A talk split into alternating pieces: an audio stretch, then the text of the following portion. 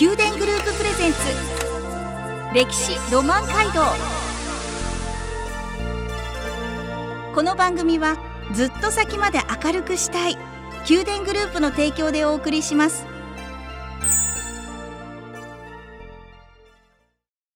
ラブ FM をお聞きの皆さんおはようございます。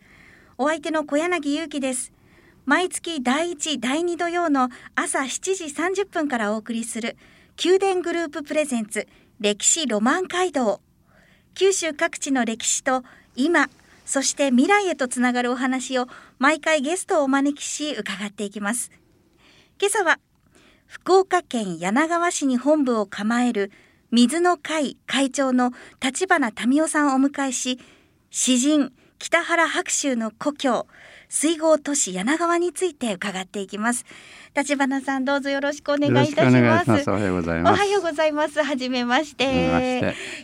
柳川市について、えー、たくさん伺っていきたいと存じます。私小柳ずっと福岡に住んでおりまして、はい、幼少期は親に連れてってもらって川下りを、はい、はい。はい、しましたし娘ができてからは下げもん祭りの時にはいお雛様の時期に同じく川下りで とてもいいお天気でまた船頭さんがとても朗らかに歌い喋ってくださるので、とても楽しかったです。あそうですか。うなぎそして、はい、柳川にうなぎ食べに行こうってきっとおっしゃっているリスナーさんもたくさんいると思います。これからねそういう季節ですからね。はい、そうですね。今日が6月の5日土曜日です。はい、あ6月5日といえば福岡市内に博多座がありますが、はい、6月大歌舞伎が今日から始まります。はいあの船乗り込みもね柳川から船を提供させていただいてんですよ。あのお船は柳川から、ええ、船と船頭さんと。あ船頭さんも？はい竿を刺すっていうのはそんな簡単じゃないですから船を動かすための竿を刺すっていうんですね。へえどうやって運んで有明海からこう回っていきたいんですけど、はい、もうトラックできました。そうなんですね。はい、わ あ知らなかった。皆さんラジオの前の皆さん、はい、あの船は柳川市からやってきたはい、はい、どんこ船はい、なんだそうです。船頭さんも柳川から来てくださってるそうですよ。なんですが柳川にはまあ様々な魅力がありましてそういったことも伺っていきたいんですがまずはその川下りのどんこ船、うん、このどんこ船川下り。これって川って言うんですけれども堀割というのが正式な名称お堀です。お堀が正式な名称なんですね。僕ら、はい、堀割って子供の時はあんまり言わなかったですね。お堀って言ってたんですね。はあ、はあはあ、堀とかお堀とか。あれは自然にできたものなんですか？それとも人工的全部手で掘ったやつを堀って言ってますね。全部先人たちが掘っていったやつ。どれぐらいの長さあの今現在、柳川市だけで940キロって言われてます。博多からちょうど東京ぐらいまで。それぐらいの長さがある。ぐーんと長くなってるわけではなく、はい、でも網の目のようにそうそうです。福岡から東京までの940キロ、だから市街地、都市の昔は20%ぐらいがあのお堀面積だって言われてるんですけど今1112%ぐらいじゃないですかね。柳川市の面積の。いつ頃から、えー、人間がそこに住み始めた頃からもともとですね、はい、久留米以南から、えー、は全部有明海だったんですよ。干潟の沼地、はい、湿地帯、えー、水間とか大溝とか、はい、牟田とか、はい、そういうこう湿地の名前がたくさんこうついてますよね。そこはもともと有明海がダーッと来て、うん、ザーッと引いてた。タンパク源がいっぱいある貝殻手づかみで、えー、魚も貝も取れるとこなんですけど唯一ないのが水。真水がない。でそこに人が住むために堀をこう掘って土を上げて、はい、家をそこに建てる。あるいは田んぼを作ると、でそういう堀がずっとつながっていったんですね。ですから県南の方はそういう堀割がずっとあるんです。大きい町水間大川柳川大牟田。でその中で特にこう柳川っていうのは城下町にその後なってきますんで有名になってはくるんですけどその掘割が真水を貯める水だった。真水、うん、雨水を貯める。はいはいはい、でその真水をこう融通し合うために堀がこうつながっていったんですね。だんだんだんだん大きくなっていった。融通し合う、うん、やっぱり必ずしもたまる掘割ばっかりじゃなかったんでしょうね。あるいはその大水の時なんかは、はい、どっかにそれが逃げなきゃなんね水が。だからなるだけ広くてつながってた方がみんなで支え合えるという。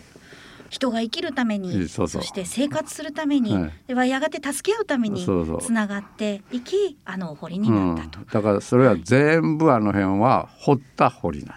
人が生活するために。じゃあ今川下りのイメージなんですけれども、うん、昔は日常の中でいつも使っていた。そうそう。だからどんこ船って言いますけど、はいはい、あれは魚のどんこを取る船から来たどんこ船な りわいとして魚を取ってたんですね、はい、すっぽんとかう,、えー、うなぎとか船恋、どん。こ、はい、そういうものがたくさん取れてた堀割ですから。その取るための船がどんこ船本当はもっとちっちゃな船だったんですよどんこ船って、今どれぐらいかなり大きい？もうね10人15人ぐらい乗れる船ですから大きくなってますけど。こたつが乗るぐらいの大きさですからもともとは小さかったんですね。もともとはちっちゃいお堀沿いに家が立っていて、はい、昔はそのお家から、うん、その水場として使ったりとかそうあのもともと飲み水に使う水ですから堀が全部つながっていったとしても水道の役目をしてたんですね、うん、だから、まあ、川下りするところは大きな堀ですからそうあんまり見えないんですけど小さな堀に行くと水路は全部台所に面してます。へだから台所裏側に、水路があってそこから水を汲んで、はい、えー、生活をするという。で大きな川下りコースは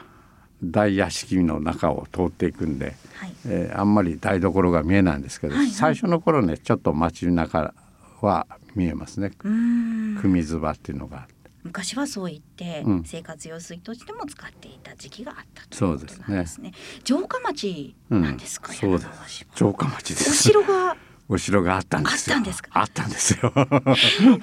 どこにあったんですか？うん、真ん中にあったんです。あの。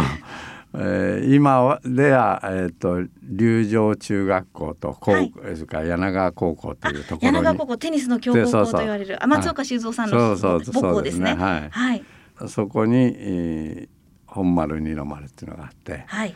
県南の雄都としての首都だったんですね、はい、そこが。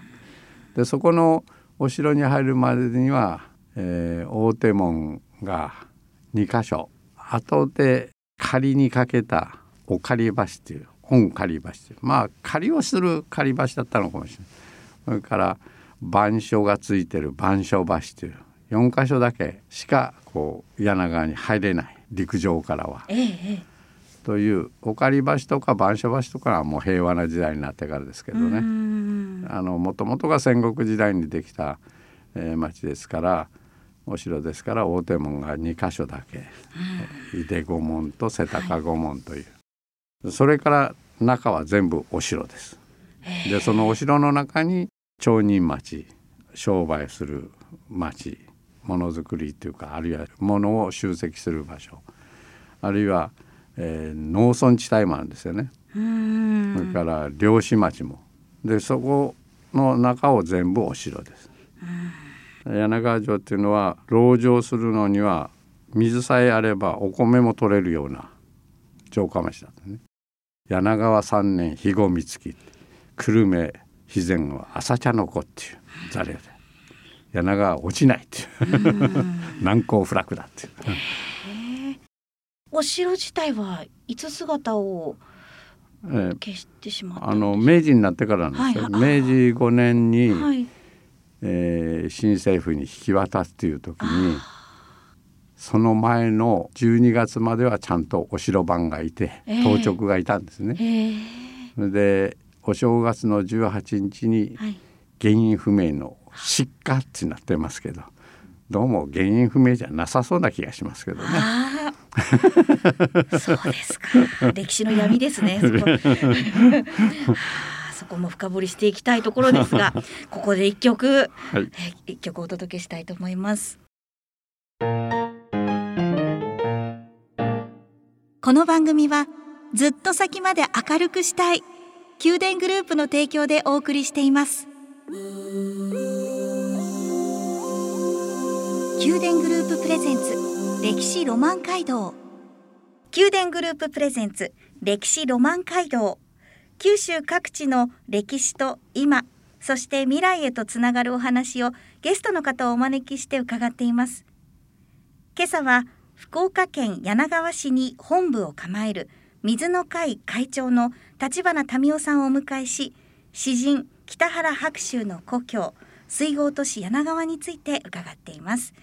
引き続きよろしくお願いいたします。はいよろしくお願いします。歴史のお話柳川市の歴史の話を曲の前に伺っていたんですけれども、えー、そこにいつもあるのがお堀であると。でこのお堀があって川下りをしている私たちが見ているこの柳川市の景色が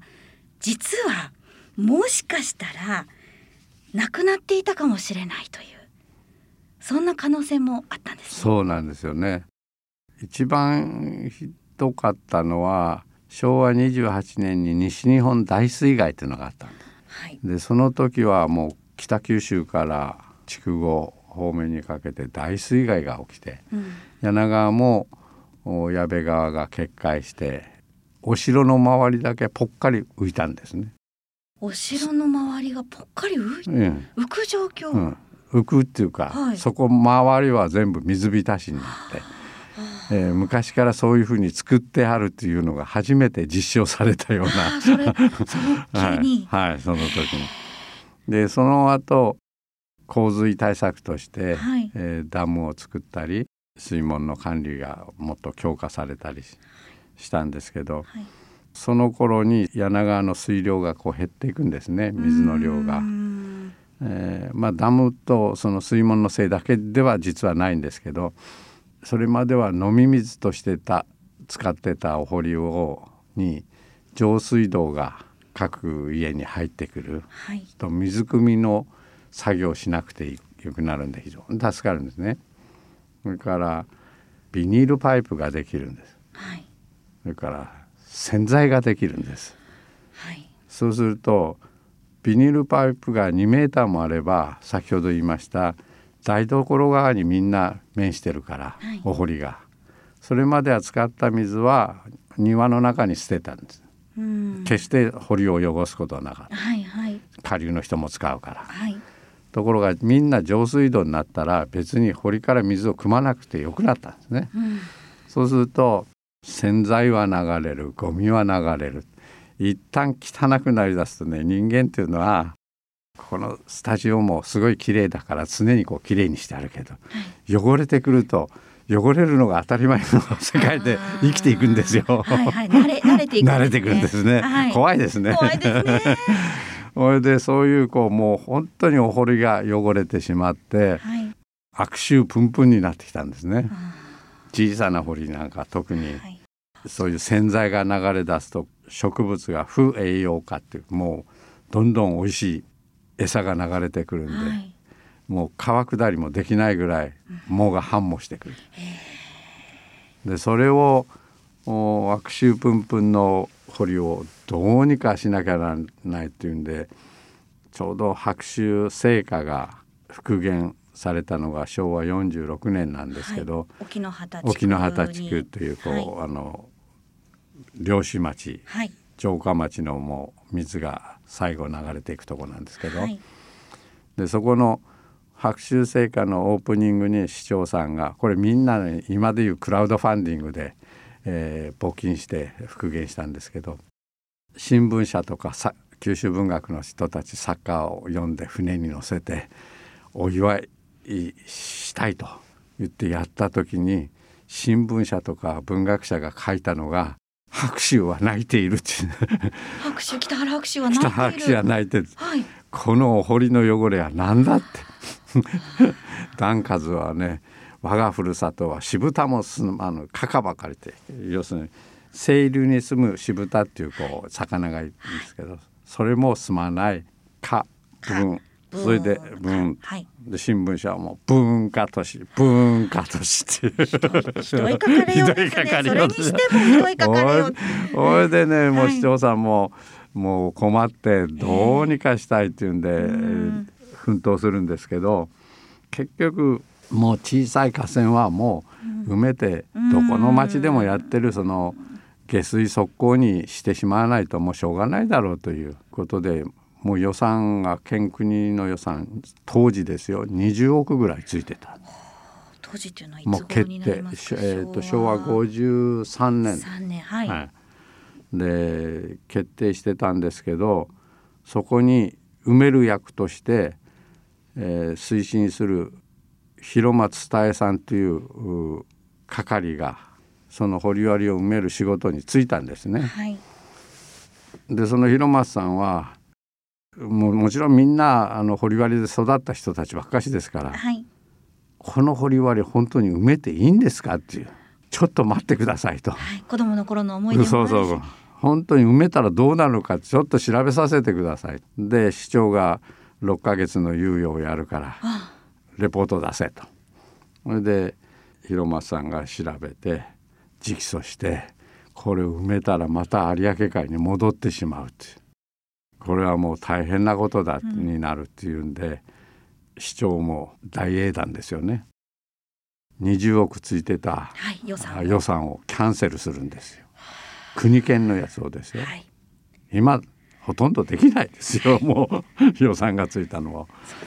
ね、ね、大英断。それはもう議会も、はい、職員もみんな納得して、うん、でその話はね行政の中では知ってるけど、はい、住民はあんまり知らないんですよ。そんな埋めようだとかなんとかって。それでそういう住民懇談会を広松さんずっと開いていったら「ほら昔はここの川で泳いでたよ魚釣ってたよ」っていう話ばっかし出てくるわけです、はい、たった10年ぐらいで汚れてしまったんですよ10年か15年ぐらいで。ええ、だからみんな昔の思い出話知ってるわけですね。この川でどう育ってきたっていうの。のが汚して埋めたのは自分たちだから自分たちで掃除始めようっつってから始まったんです。うん、それで20億の予算がキャンセルして6,000万円ぐらいで終わった、うん、自分たちのこう手で再生していったから。もちろん住民の皆さんも一緒に。ももちろんもちろん住民住民が主体ですその時は。掃除を自ら。掃除そう。それからね不法、はい占拠してる水路の上に小屋が建ってたり物置が作ってたりして、はい、広松さんその撤去しろなんて一言も言わないのに、うん、住民自らダーッとみんな町内で話し合って撤去したり、うん、今度浚渫するその泥がもういっぱい溜まってるわけですよ。流れてないんで。でそれの捨て場がなかなか見つからない。で一人二人じゃあここうちの空き地に捨てていいよっていうのができて水がこう流れ出したらおここの堀も何年ぶりで何十年ぶりでこんな水が溜まってるの流れてるのを見たっていう。それから次から次にこう土地を提供してくださる人が出てきてそれで、えー、春節がはかどっていったと。そして今の柳川市の形が、というのが、はい、高畑勲の監督の柳川堀割物語というのに詳しく出てるんですよ。ジブリの映画実録の実写の、はい、これ試写会も時折そうそう。まああの最低年に一回は柳川でやってますんで、はい、新型コロナの影響もあるので、まだあのまだちょっと日程は未定ですけど、はい、でこの映画はですね市中の映画館にかかってなくて、はい、全部自主上映なんですよ。だから今はあのレンタルビデオがありますので、はい、ぜひぜひご覧いただき、ね、これはねすごいいい映画です。綺麗な。当時のその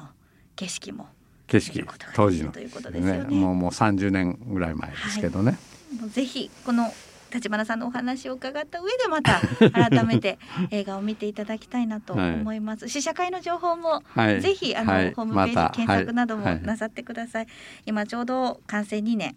から3年頃の柳川の、ね、だからその堀割があの、はい、再生されたということで、はい、水がきれいになったというだけじゃなくて、はい、実は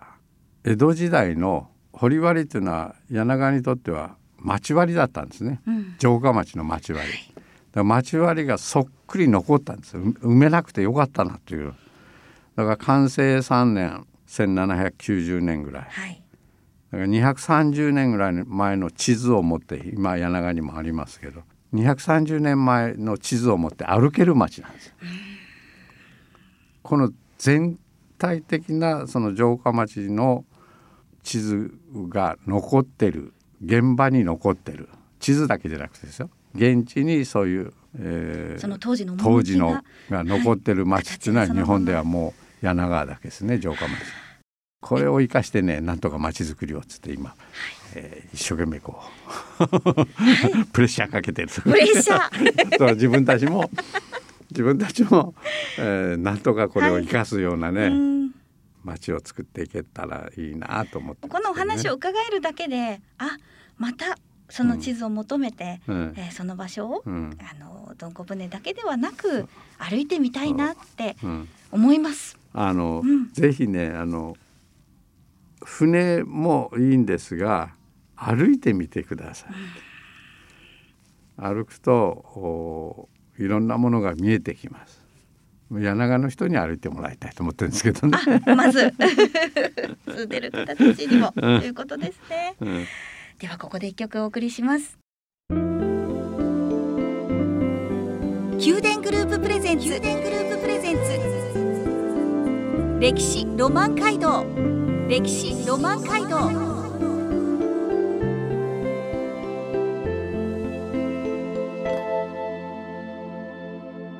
宮殿グループプレゼンツ歴史ロマン街道。九州各地の歴史と今そして未来へとつながるお話をゲストの方をお招きして伺っています。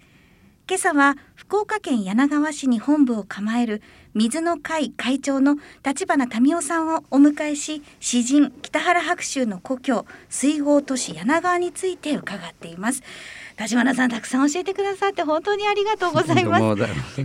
立花さんは立花家の17代の一員でございます。そのあたりの話も本当はもっともっと伺いたかったんですが、また次の機会にぜひ教えてください。はい。えそして北原白秋の故郷ということであの来週は北原白秋さんのお話をたくさん伺っていくんですが私ずっとですね番組の中で水郷都市柳川って触れていて、はいはいはい、これ本当は水郷ってご紹介した方がいいんですよね。あの今までは水郷柳川で我々も慣れ親しんできてたんですけど、ええ。えー、平成27年に柳川市のその堀割周辺が国の名称指定受けて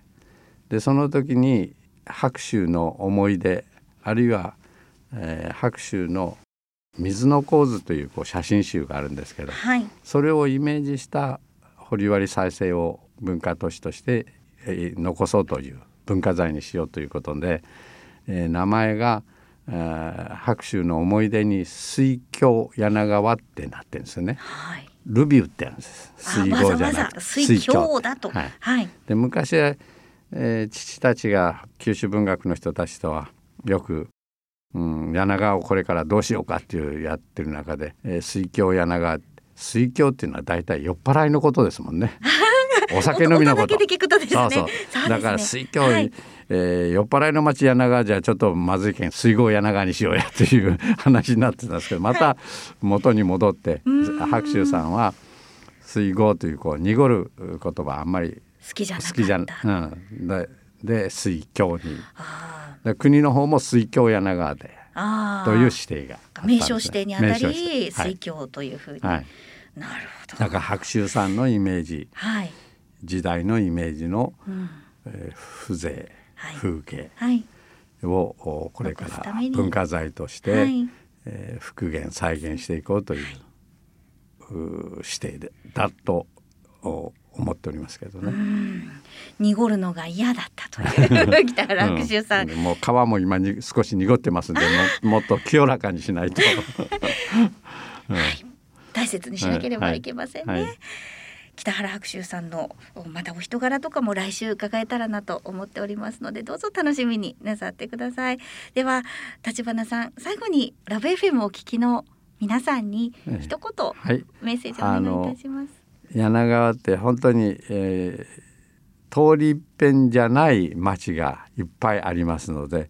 ぜひあのお船にも乗りながらうなぎも食べながら歩いてみてくださいと。ぜひ歩けばいろんなものがまた発見できると思いますんでぜひ柳川にお越しいただければと思っています。ありがとうございます。ありがとうございました。立花さんをお迎えいたしました。宮殿グループプレゼンツ歴史ロマンハ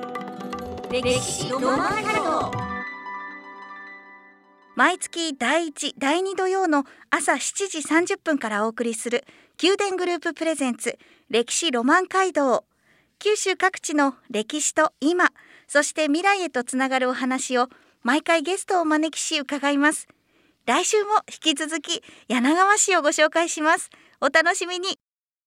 この番組はずっと先まで明るくしたい宮殿グループの提供でお送りしました。